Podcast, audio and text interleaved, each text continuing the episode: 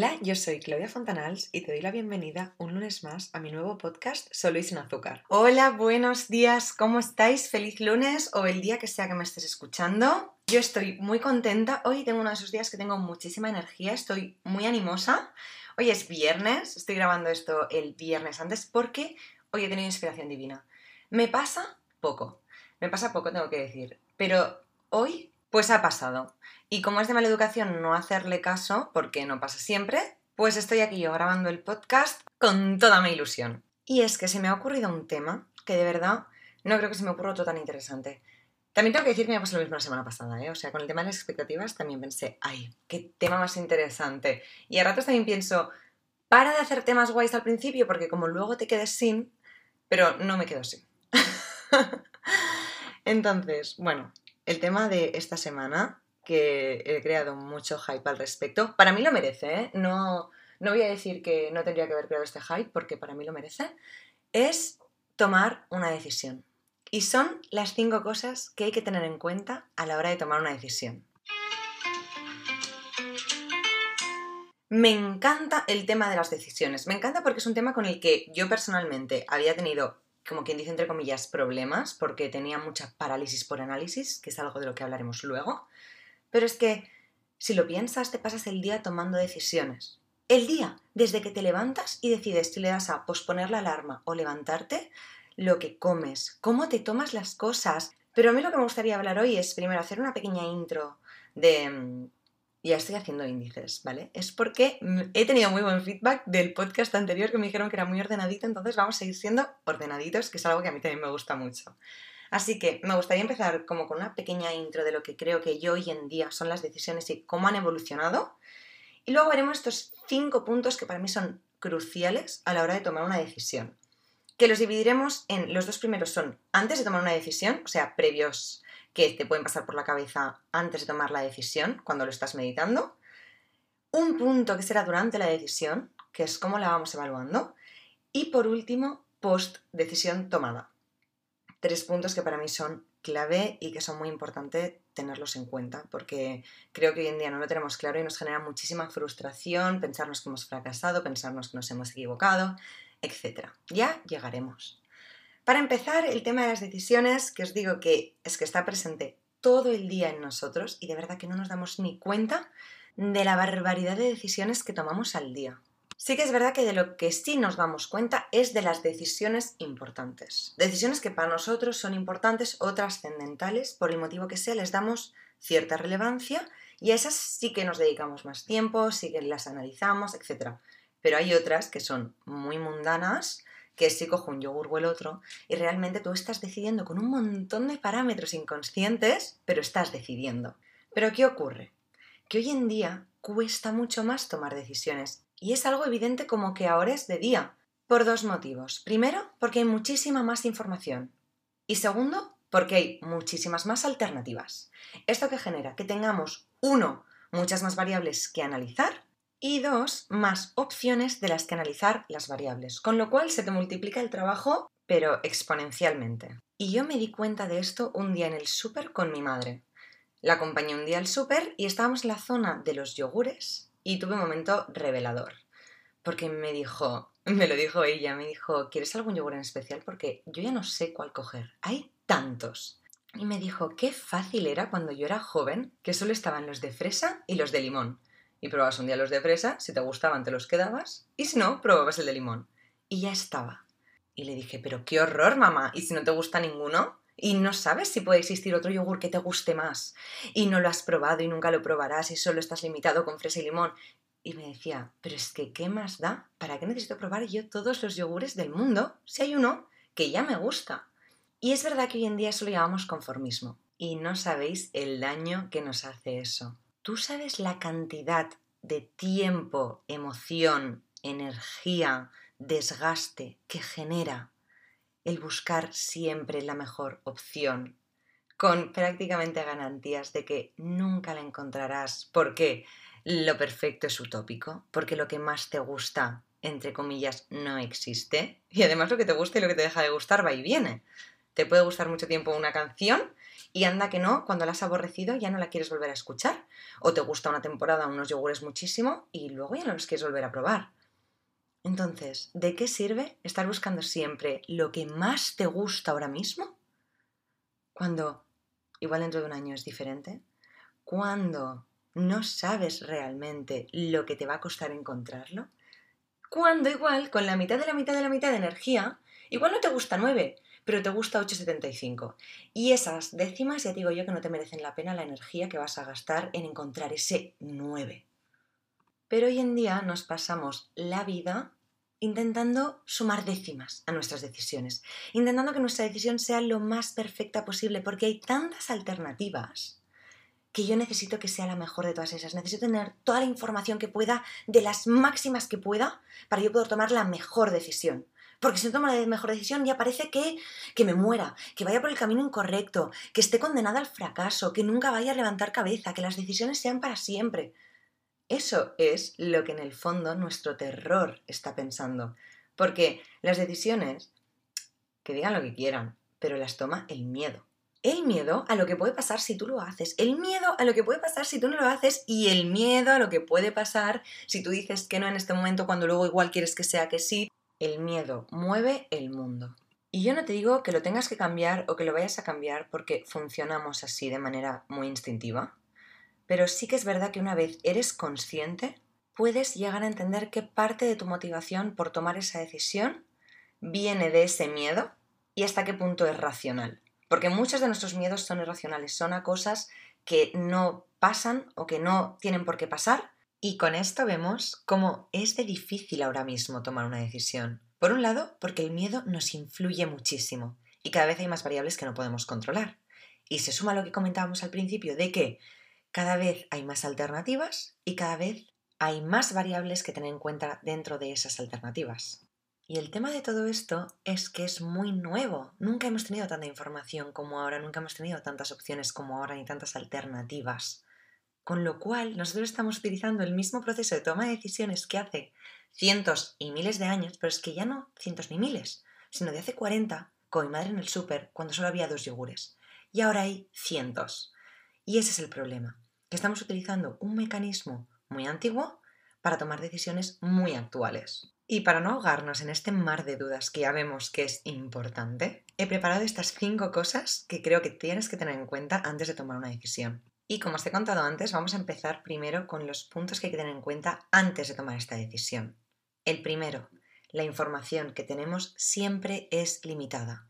Es imposible que conozcas todas las variables, que conozcas todas las consecuencias de esas variables, todos los efectos que van a tener sobre tu vida, sobre las de los demás, sobre tu entorno. Y eso no está mal. El hecho de poder tener mucha información también nos genera la creencia de que puedo saberlo todo. Y no es así, no puedes saberlo todo, jamás puedes tener toda la información para tomar una decisión. Y aquí le voy a añadir cierta salsa personal porque yo siempre he sido una persona muy obsesionada con el análisis y el control. Cada vez menos por suerte. Pero siempre que tomaba una decisión parecía eso un cuadro de mandos. Eh, tenía todas las variables posibles, habidas y por haber, que se me ocurrían. Se me ocurrían de noche, me las apuntaba en el móvil al día siguiente, lo pensaba. Por ejemplo, para escoger carrera, para escoger novio. Esta, esta fue una de, de las mayores. O sea, yo he hecho listados de cosas buenas y cosas malas de personas. Que de esto ya hablaremos en otro podcast que se me ocurrió hace también no mucho sobre cómo encontrar pareja. Que quiero que lo hablemos. Pero volviendo al tema de las decisiones, sí que nos entra esa angustia por tener todo el control. Y yo había visto durante esta época muchas charlas sobre cómo tomar decisiones y la gente siempre decía, llegaba un punto de la charla que decía, que tenía una corazonada, que había algo dentro que le había dicho que por ahí. Y yo en cuanto escuchaba eso, cerraba la charla, pensaba, tú no me sirves de nada. O sea, tú no has analizado las cosas, tú has dicho lo que te ha parecido y como te venía el viento de un lado, pues has dicho que por ahí. Y es que cada vez me doy más cuenta de que esa gente tenía razón, porque tú no lo puedes controlar todo. Y llega un punto que el instinto y el cuerpo te dice algo. Pero si estás obsesionado en analizarlo todo y en tenerlo todo en cuenta, es imposible que te escuches. Entonces, para mí, el primer punto no tiene solución. Simplemente es vivir tranquilo con el hecho de que nunca podrás saberlo todo y que tiene que llegar un momento, no en el que tú estés seguro, porque probablemente si necesitas toda la información no estés 100% segura, pero sí que puedas decir, vale, lo grueso lo he cubierto. No digo que hay que tomar las decisiones a la babalá por lo que a mí me dice el corazón. No, no. Yo digo que hagas un análisis lo suficientemente inteligente como para cubrir los puntos esenciales y que si algo se sale de ahí, por Dios, no pasa nada, es la vida.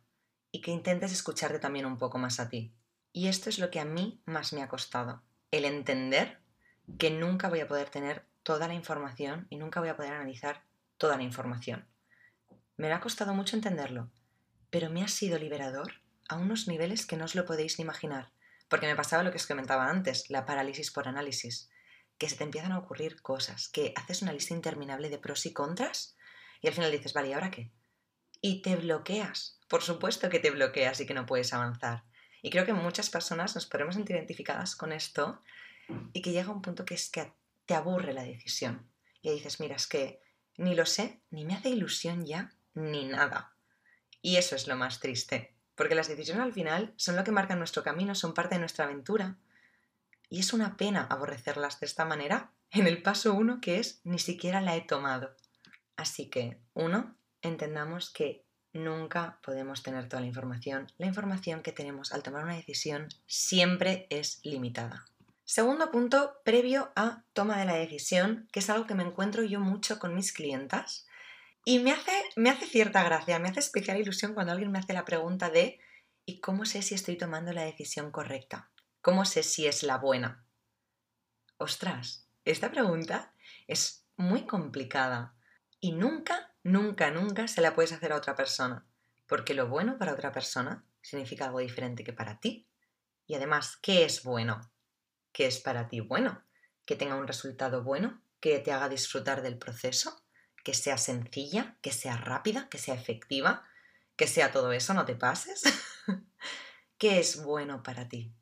Para mí, a día de hoy, lo mejor es que me dé la máxima paz posible mi decisión. Pero hay personas para las cuales lo primero es que les sea súper efectivo y les da igual estar un tiempo más estresados si consiguen algo en menos tiempo. Y de la mano de este punto yo siempre me acuerdo de algo que le dije una vez a mi hermana cuando éramos más pequeñas. Yo ni era coach ni absolutamente nada de esto. O sea, para que os hagáis una idea, sin ningún tipo de sesgo formativo, le dije algo de lo que me he sentido bastante orgullosa con el paso del tiempo y que les diría a mis hijos.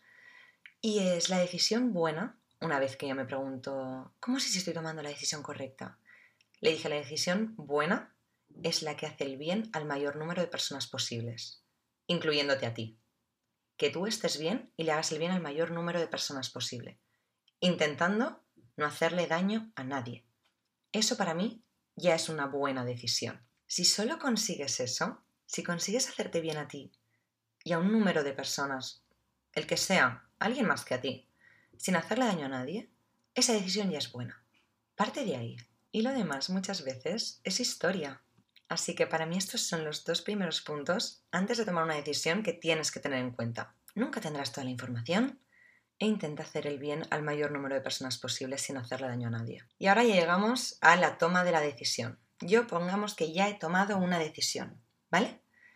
Y ahora viene la evaluación de la decisión mientras la estamos tomando, como quien dice, mientras esa decisión sigue como vigente, en aquel punto en el que yo aún, entre comillas, podría recular ¿Qué ocurre en estos momentos? Que llegan los altibajos.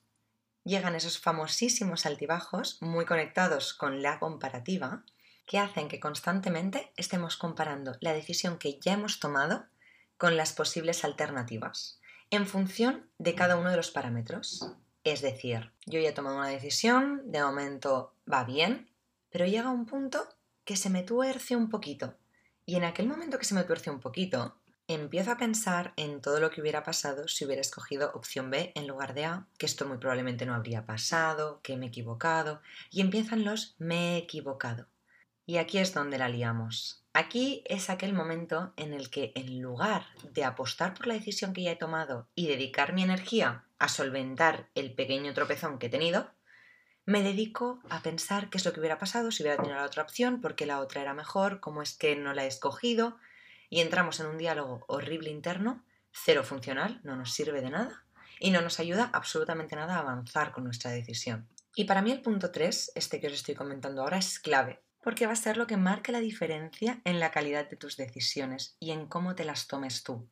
Y esto es un problema especialmente para las personas como yo, que se han dedicado como locas en la fase previa a hacer un análisis completísimo, entonces te crees que lo tienes todo controlado y a la mínima que ves que algo no sale como tú te esperabas, ya se te hunde el barco. Porque claro, yo lo había estudiado todo tanto, yo había tenido todo en cuenta, yo lo tenía todo tan controlado y ahora veo que se me escapa. Y no, en ese punto precisamente es en el que tienes que ser constante. La palabra aquí es constancia. En el punto 3, el antíloto al fracaso es la constancia. Si tú estabas convencida de esa decisión, si a ti te parece que el camino ese es el correcto, sé constante en los momentos bajos. No estarás siempre animadísima con esa decisión, no siempre va a ser la mejor de tu vida. Hablo de cualquiera, hablo de pareja, de un proyecto, de un trabajo. Si tú sabes que por ahí es tu camino, va a haber piedras. Cuando te topes con la piedra, no empieces a mirar a los lados a ver qué alternativas hay. No gires la cabeza.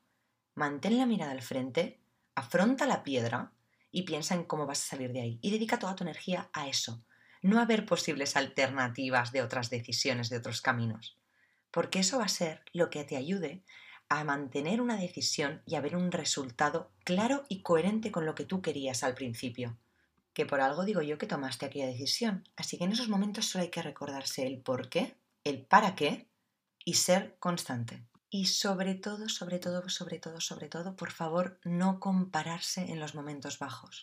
A mí me ha pasado, incluso con mi proyecto ahora siendo coach, que hay veces que tengo más o menos personas, que recibo más o menos mensajes de marcas, y en los momentos bajos, si te comparas y entras en Instagram y ves que mucha gente tiene más trabajo que tú, o le va mejor que a ti, o tiene más colaboraciones, piensas, ostras, es que claro, yo lo estoy haciendo mal, yo tomo una mala decisión, yo no tendría que haber dejado el trabajo. A mí esto me ha pasado, hay días que evidentemente me ha pasado, pero es que eso no puedes dejar que influya en tu decisión, porque si no yo estaría volviendo a trabajar en multinacional y a la mierda este proyecto. Y no, porque este es el proyecto que yo quiero para mi vida. Y si tú tienes igual de claro que quieres una persona, un proyecto, algo para tu vida, afronta esa piedra. Y ahora ya nos quedan los dos últimos puntos post decisión tomada en los que evaluamos, entre comillas, nuestra decisión. Y vuelve la famosa pregunta, ¿he tomado la decisión correcta?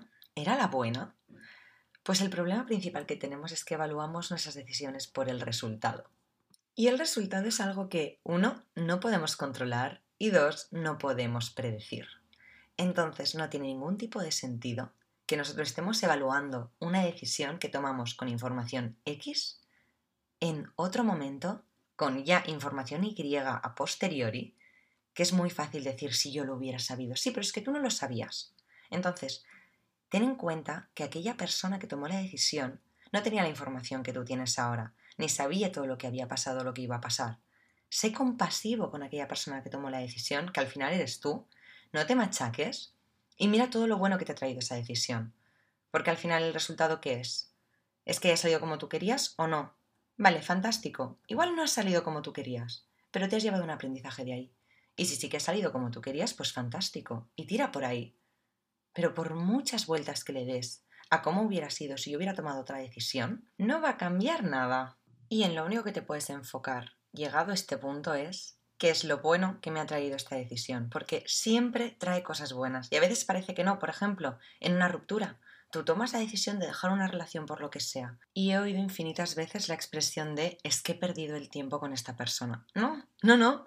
Tú con esta persona has aprendido muchas cosas. Tú con esta persona igual has aprendido a poner límites, igual has aprendido cosas que no querías, igual has crecido. Seguro que te llevas algo bueno de ahí. Aprende a mirar eso y enfócate en eso. No te sirve de nada enfocarte en lo negativo. Y el último punto, a posteriori de tomar la decisión, es que nada es eterno. A veces nos parece que sí, que las decisiones son definitivas, que marcan nuestro camino para siempre. Sí que es verdad que nos ayudan. Esas decisiones están ahí, esas decisiones nos han redirigido, siempre. Pero eso no te condena a nada. Siempre tienes que tener en cuenta que tú tienes derecho a cambiar de opinión.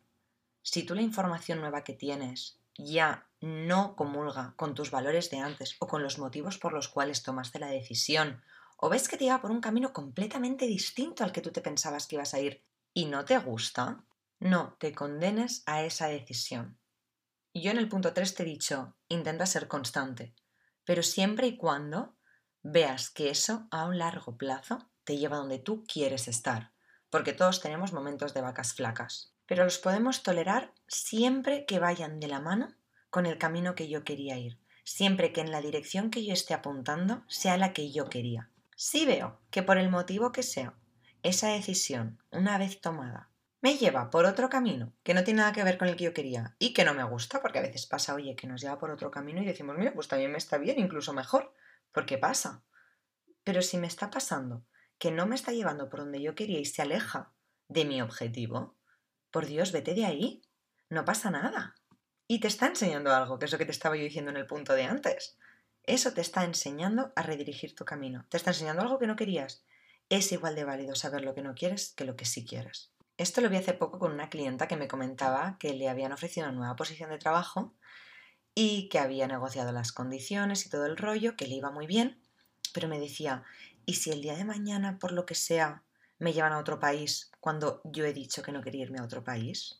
Eso evidentemente puede cambiar. Cuando a veces tomamos decisiones que no solo dependen de nosotros, que muchas veces pasa, puede ser que las condiciones que tú firmaste, literalmente o figuradamente, porque puede ser un acuerdo igual entre personas o un contrato laboral con una empresa, da igual si está firmado o no, tú al principio tomaste una decisión con ciertas variables, lo que hemos dicho al principio, las que tienes que tener en cuenta sí o sí, las básicas. Si eso cambia, la decisión evidentemente cambia y tienes que volver a empezar el proceso de toma de decisión. Y tienes que ver si eso a ti ahora te compensa y te viene bien o no. Muchas veces puede ser que sí, oye, que este ajuste del acuerdo a ti te venga bien, genial, pero no tiene nada de malo cambiar de opinión cuando las condiciones cambian. O incluso si no cambian y tú por lo que sea en algún momento te das cuenta de que esa decisión ya no va contigo, tienes todo el derecho a salir de ahí. Nunca te quedes en una decisión por mantener tu palabra. Si eso ya no te está haciendo bien, ese no va a ser tu camino. Tú ahí no vas a estar bien, no vas a estar contenta, tu entorno no va a estar bien, no te va a llevar a ningún sitio. Y no tiene sentido que tu único motivante sea mantener mi palabra. Porque al final, tu palabra y tu principal palabra, tu principal compromiso, es contigo mismo, contigo misma. Entonces, a eso es a lo que no tienes que fallar, no a un acuerdo concreto. Tú no te puedes fallar a ti. Esa es la clave para mí de toma de decisión. En cualquier momento de la decisión, yo me doy cuenta de que me estoy fallando a mí, por Dios, me voy de ahí. Y siempre hay que tener esto en cuenta, que es el último punto, que nada es definitivo. Si yo siempre sé en el fondo que me puedo ir de ahí, me da la total libertad para quedarme. Igual que en una relación o en un matrimonio. Tú, por mucho que hayas firmado algo o delante de Dios hayas dicho que quieres estar con esa persona siempre, si eso ya no es tu camino, por Dios, vete de ahí. ¿Qué más da? No pasa nada.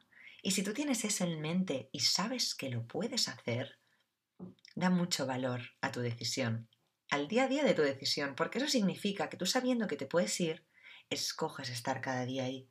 Y yo prefiero tener al lado a una persona que sabe que se puede ir, o a un trabajador que sabe que tiene otras opciones y que se puede ir, que no a una persona que se siente atada a mí o una persona que se siente atada a una empresa. Porque entonces ya no tiene valor tu decisión, ya no tiene valor tu día a día ahí. Y hasta aquí serían los cinco puntos que para mí tienes que tener en cuenta antes de tomar una decisión hoy en día. Que de hecho te voy a hacer una recapitulación por si te has perdido en alguno o no te acuerdas de alguno, que son el primero, nunca vas a tener toda la información para tomar una decisión. Segundo, ¿cuál es la decisión buena? Hazte a ti esa pregunta de qué significa bueno para ti.